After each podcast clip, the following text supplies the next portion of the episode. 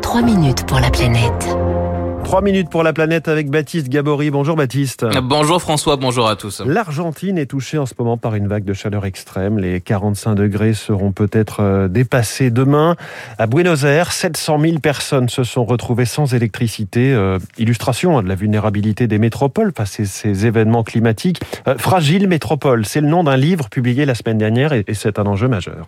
Et oui, des métropoles, hein, jusque-là, symbole de puissance, de concentration des hommes, des richesses, des infrastructures, des progrès technologiques, des agglomérations en réalité euh, très vulnérables. Magali Regueza est géographe, professeur à l'école normale supérieure, euh, spécialiste de l'adaptation au changement climatique. C'est une des contributrices de cet ouvrage collectif Fragile Métropole les métropoles, elles ont été presque conçues d'une certaine façon comme finalement l'aboutissement de la modernité, du progrès technique.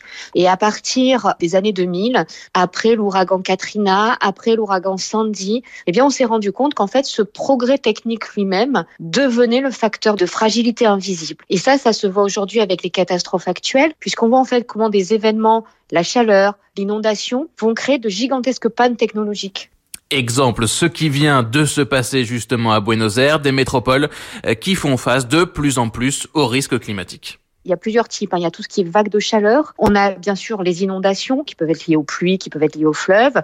Et puis on a, alors c'est un peu moins visible, tout ce qui concerne les sécheresses qui euh, peuvent créer des problèmes, des tensions sur l'approvisionnement en eau. Les villes aujourd'hui sont finalement les, points d'amortissement de cette crise climatique en cours des villes fragiles notamment en raison de leur dépendance à des réseaux interconnectés. Ludovic Fêtre est le responsable des études de risque à l'Institut Paris Région, coordinateur du livre Fragile Métropole.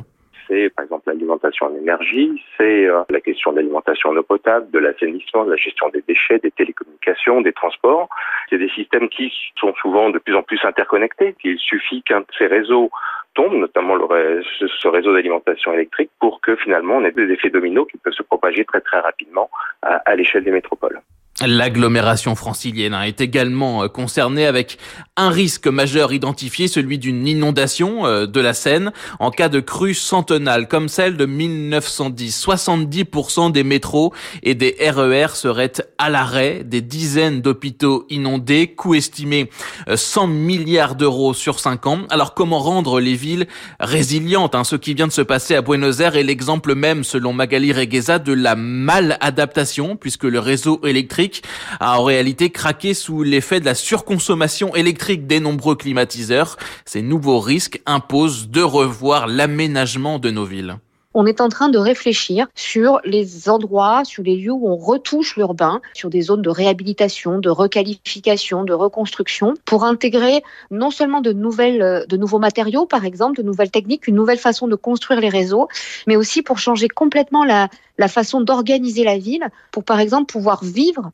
pendant l'inondation, certes en mode dégradé, mais de pouvoir continuer à vivre et de ne pas avoir à évacuer un certain nombre de quartiers recréer par exemple des zones inondables face aux inondations, végétaliser face aux, vagues de chaleur. Hein. On parle désormais d'urbanisme climatique. Euh, Fragile Métropole, c'est aux éditions des presses universitaires de France. Merci.